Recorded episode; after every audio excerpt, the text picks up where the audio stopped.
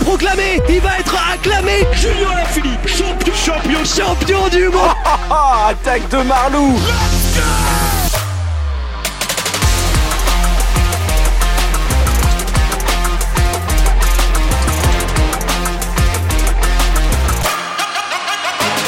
Et on commence ce vélo podcast avec un invité spécial, quelqu'un qui a tout gagné dans sa catégorie et qui vise Paris 2024. C'est déjà demain. Florian Joigny est avec nous. Bonjour Florian. Bonjour Guillaume, ravi d'être parmi vous. Merci, merci de venir dans, dans vélo podcast. On va parler un peu avec toi bah, de ce début de saison qui arrive déjà dans quelques jours pour toi, euh, mais on va revenir un petit peu sur ton histoire aussi.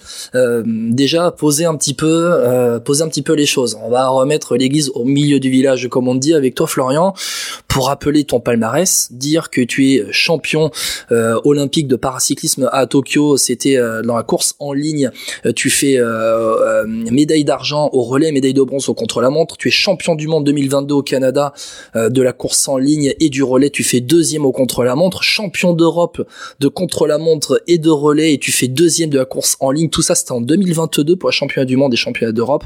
Et tu es aussi en, 2022 plusieurs fois vainqueur de manches de coupe du Monde et tu es aussi multiple champion de France. Ça déjà, Florian, euh, ça, pose un homme. Tu as déjà félicitations pour tout ce que tu as pu faire parce que franchement, rien que de dire ça, c'est assez impressionnant. Ah bah merci beaucoup. C'est vrai que les, les deux deux dernières années ont été assez euh, assez prolifiques en termes de résultats, donc j'espère que ça va durer. Tu as 31 ans, tu es originaire de allez de Grenoble, on va dire, même si sur ta fiche il y a marqué originaire d'Échirol. on va on va dire bourdoisant plutôt parce que sinon euh, bourdoisant ah, ah, attention. Oula. voilà sinon ils vont pas être contents les bourcas donc euh, bourdoisant au pied de l'Alpe d'Huez. Bon ça déjà au pied de l'Alpe d'Huez, ça veut dire que tu as déjà une prédisposition pour le cyclisme.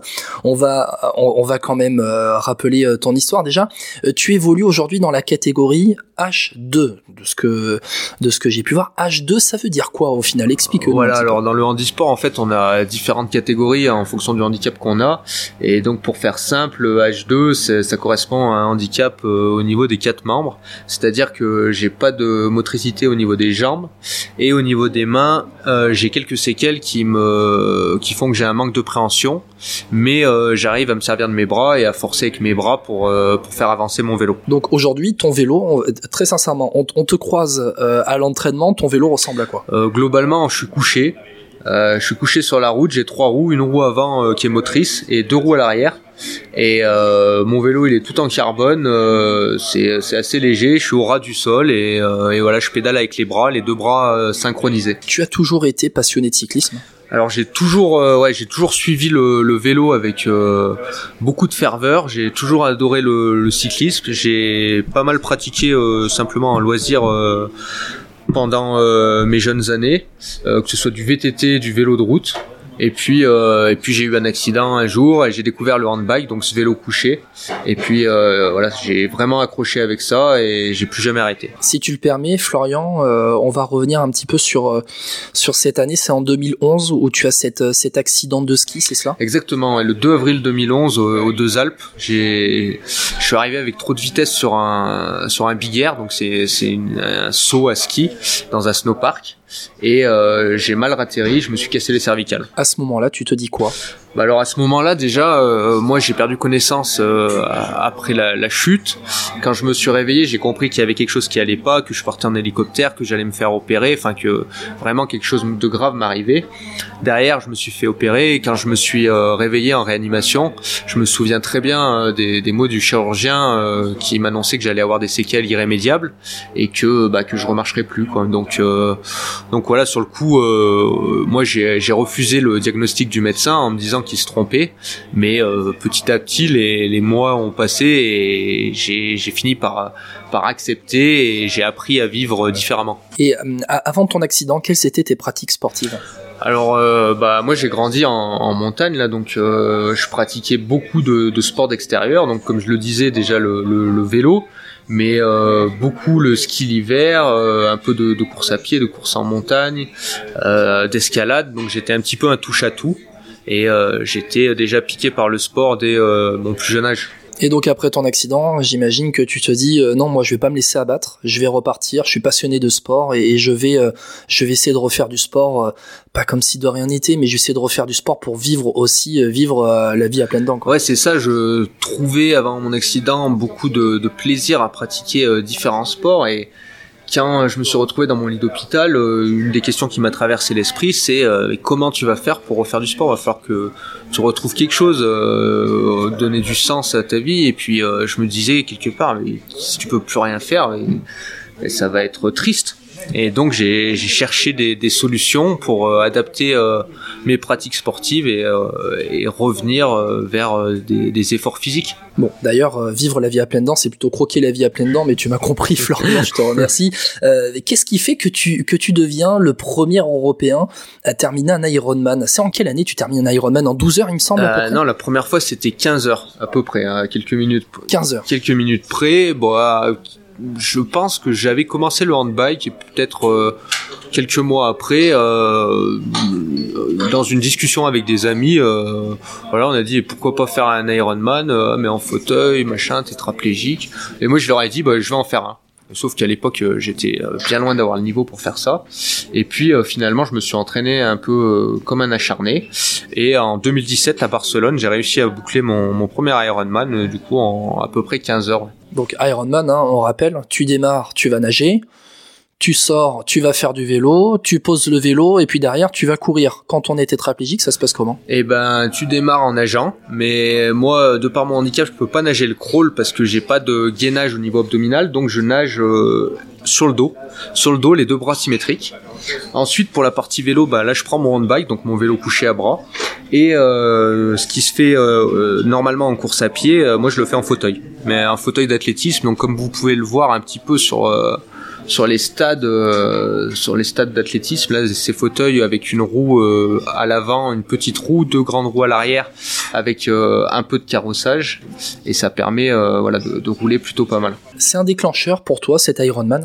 Bah, certainement. En tout cas ça a été un mon premier gros objectif euh, qui me semblait euh, dur à atteindre, mais que j'ai réussi pourtant à atteindre. Et voilà, c'est ça, m'a amené euh, à aussi découvrir la compétition de paracyclisme et ça m'a amené vers cette pratique et ça a été euh, ouais, un, élément déclencheur, ouais, certainement. Et euh, qu'est-ce qui fait que tu passes de, de cet Ironman euh, derrière à faire, euh, bon, on va dire, les Jeux Olympiques de, de Tokyo? Ah bah il y a eu y a eu du chemin entre les deux. Il y a eu pas mal de compétitions déjà au niveau au niveau français avec mes premières coupes de France, mes premiers championnats de France, ma première sélection en équipe de France, championnat du monde. le premier c'était en 2018 en Italie. Je me souviens très bien. J'ai fini d'ailleurs très très loin. Et à l'époque, je me demandais en termes de niveau comment j'allais faire pour me rapprocher des meilleurs. Et pour autant, avec euh, bah, pas mal d'entraînement, de,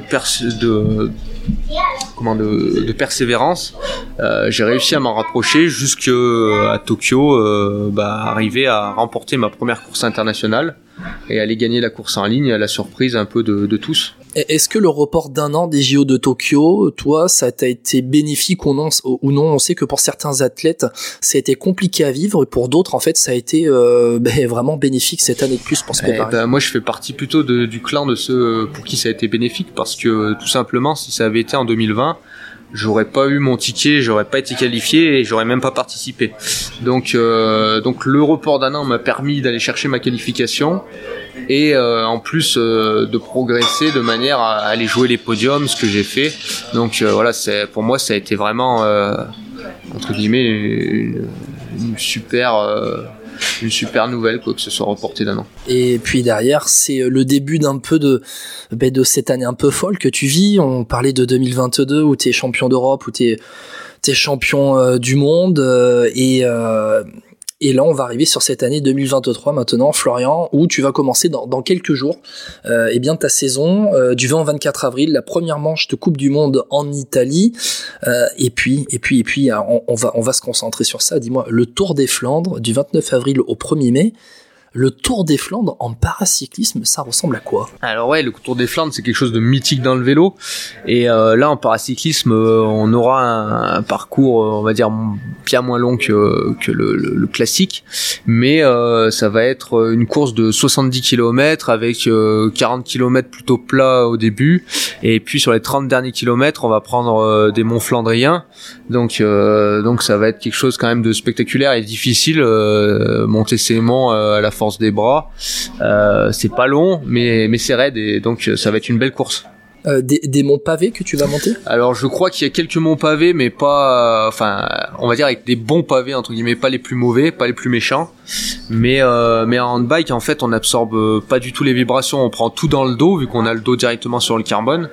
Donc euh, c'est, on est encore plus remué que sur un vélo classique. Donc ça va, ça va être dur. Tu t'es préparé à monter des, des monts pavés, à rouler sur des pavés? Euh, Alors j'ai pas, malheureusement, il y en a pas beaucoup dans l'Oisin, donc euh, c'est pas ma spécialité. Mais euh, j'ai déjà eu l'occasion de rouler un petit peu sur des pavés et je sais que c'est pas évident, mais euh, mais ça se fait. Donc voilà, va falloir serrer les dents et et faire du mieux que je peux. Quoi. Tu, as hâte de te dire je vais faire le Tour des Flandres? Ouais, carrément. Ouais, c'est c'est quelque chose. Euh, je l'ai jamais faite. Je crois que ça, en paracyclisme, c'est sorti en 2018, ça a été peut-être annulé en 2020, 2021. Euh, Donc euh, voilà, c'est une épreuve récente, mais euh, mais j'ai hâte de la faire. Alors je le disais, hein, il y a dans quelques jours cette première manche de la Coupe du Monde que tu vas faire en Italie. il y a plusieurs manches de Coupe du Monde en, paracyclisme, mais là c'est marrant de se dire que que se dire que en paracyclisme il y a aussi le, le Tour des Flandres. Aujourd'hui, pour les paracyclistes, il existe quoi comme épreuve mythique sur la route euh, pour euh, pour les valides euh, qui sont aussi eh qui sont aussi faites par les par les paracyclistes. Il y a que le Tour des Flandres ou il y a d'autres épreuves Non, effectivement le, Tour des Flandres c'est la seule aujourd'hui. Nous, ce qui importe le plus, bah, c'est les mondiaux bien sûr avec le maillot de champion du monde. On a les Jeux paralympiques qui nous mettent en avant. Et après, c'est les manches de Coupe du Monde exclusivement. Sinon, on n'a pas de voilà de et c'est dommage. Hein. C'est dommage qu'il n'y ait pas des, des courses euh, des 1100 MO ou des, choses comme ça, bien sûr sur des formats adaptés, mais euh, mais qu'il n'y ait pas plus de courses euh, valides qui soient repris en paracyclisme. Ah, on va parler hein, de des Jeux Olympiques dans, quelques minutes, juste après, mais je veux juste qu'on insiste sur cela, c'est que aujourd'hui, est-ce que c'est un combat pour les paracyclistes d'avoir eh bien des courses? Je sais pas, on parle du Tour des Flandres, mais Paris-Roubaix peut-être, un Liège-Bastogne-Liège aussi euh, dans des formats forcément réduits, adaptés à votre à votre pratique. Est-ce que ça c'est un, combat qui est mené ou qui peut être mené? Euh, je, je pense pas que ce soit encore un combat très mené aujourd'hui, mais en tout cas moi, euh, si j'ai un message à faire passer aux organisateurs de courses bah, ce serait d'aller euh, dans ce sens-là parce que parce que c'est génial et, et on pourrait profiter en organisant des courses euh, peut-être euh, quelques jours avant ou quelques jours après les valides voilà du du même terrain sur des formats adaptés et ça ça aiderait à amener à amener de la visibilité sur une pratique encore trop peu connue. Et justement, hein, c'est c'est très important d'avoir cette, cette visibilité. Toi, aujourd'hui, quels sont les, les objectifs de, de cette saison? Qu'est-ce que tu vises très clairement. Tu parlais, euh, tu parlais des championnats du monde. Il y a les gros championnats d'Europe et championnats du monde qui vont arriver euh, plus tard dans, dans l'année. Je crois que pour toi, ça va être vers le mois d'août. Hein. Exactement, ce sera au mois d'août, donc à Glasgow pour les mondiaux et les Europes euh, aux Pays-Bas. Et ce sera en fait les, enfin surtout les mondiaux, le principal objectif de ma saison où, euh, surtout je vais mettre un point d'honneur à faire le meilleur contre-la-montre que je peux puisque puisqu'aujourd'hui j'ai déjà remporté un maillot sur la course en ligne et le relais et il manque que le contre-la-montre au palmarès donc ce serait vraiment euh, l'idéal de d'arriver à décrocher le maillot sur cette épreuve. Est-ce que tu as des spécialités toi, c'est-à-dire est-ce que quand c'est plus plat ça va être plus pour toi? Est-ce que on peut aussi avoir euh, des, des paracyclistes qui sont plus euh, euh attiré, on va dire, vers des parcours plus vallonnés, peut-être plus montagneux Ouais, alors euh, moi de base j'étais plus grimpeur, euh, je pense, euh, bah, par mon gabarit et puis aussi par l'environnement dans lequel j'ai grandi, sachant que là dès que je vais m'entraîner, je prends des cols, que je parte à droite, à gauche, au nord, au sud, à l'est, à l'ouest, ça monte de partout. et puis en fait, je me suis rendu compte qu'on avait rarement des courses très difficiles en termes de dénivelé. Et souvent c'est assez plat. Et donc je me suis depuis 2-3 ans, je me suis vraiment entraîné pour rouler plus fort sur le plat. Et aujourd'hui, on va dire que je suis plutôt polyvalent. Paris 2024, Florian, on va en parler. Ça t'évoque quoi? Bah, C'est le gros événement dont tout le monde parle euh, aujourd'hui, que ce soit dans la famille, les proches, euh, au niveau euh, des médias. quand moi je, je parle de sport, tout le monde parle de Paris 2024, donc forcément, forcément, j'ai à cœur de briller sur cet événement. Et tu as un objectif sportif ou un peu au-delà? Vraiment, bah, l'objectif personnel, c'est vraiment de faire le meilleur de ce que je peux faire mais j'aimerais euh, arriver à faire au moins aussi bien que ce que j'ai fait euh, au jeu à Tokyo. Euh, ça va être compliqué, mais en tout cas, euh, c'est mon objectif. Ton leitmotiv, quand on regarde sur ton site internet, Florian Joigny, je n'arrête pas quand je suis fatigué, j'arrête quand j'ai fini. Ouais. C'est ce qui te guide chaque jour? Bah ouais, chaque jour j'essaie euh, de, de, faire le maximum, de voilà, d'aller pleinement dans mes entraînements. Mon entraîneur m'envoie mes séances, de les faire du mieux que je peux et mon ce qui me motive, c'est d'arriver à toujours progresser aussi et voilà, de pas rester sur euh, des acquis et toujours aller chercher la marche au-dessus. Une semaine typique d'entraînement chez Florian Joanny, ça ressemble à quoi? Alors c'est très aléatoire suivant les semaines, mais, euh, mais globalement, euh, c'est entre 15 et 20 heures de vélo avec euh, des sorties longues, mais aussi pas mal de, de sorties courtes euh, d'une heure et demie, deux heures, avec beaucoup d'intensité. Donc ça peut parler aussi aux cyclistes euh, qui ont l'habitude hein, de faire du, du vélo euh, on va dire les cyclistes valides hein, qui ne font pas autant de, de cyclisme. Mais toi c'est un programme de dingue que tu t'infliges quand même pour être un cycliste de haut niveau. Ouais euh, je roule beaucoup là euh, je dois être à 5000 km à peu près depuis le début de l'année donc on, mine de rien on fait des bornes et, et puis après je pense qu'il y a beaucoup de similitudes avec les, les entraînements des, des, cyclistes valides ouais, dans, les, dans, dans les intensités c'est un peu adapté mais, mais ça se ressemble. On, on revient sur Paris 2024 un petit peu pour terminer.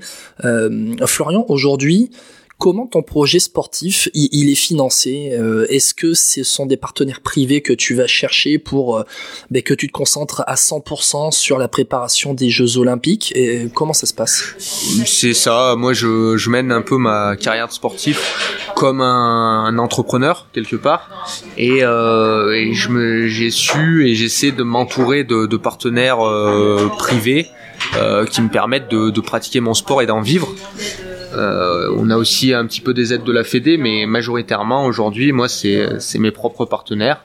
Euh, donc euh, qui euh, qui me permettent d'aller sur les compétitions, de concourir, d'avoir mon matériel et, et, de, et de vivre. Ça a été difficile de trouver ces partenaires privés pour te lancer en tout cas au début. Je suppose que depuis les Jeux Olympiques de, de Tokyo, ça doit être un peu plus simple. Ouais, bien sûr. Au début, c'était très compliqué déjà de trouver voilà des un partenaire, d'avoir de la crédibilité, quand on a peu de résultats, quand on débute, quand on est jeune, euh, voilà. En plus, euh, en e-sport, c'est peu médiatisé, donc ça fait pas forcément rêver euh, les entreprises.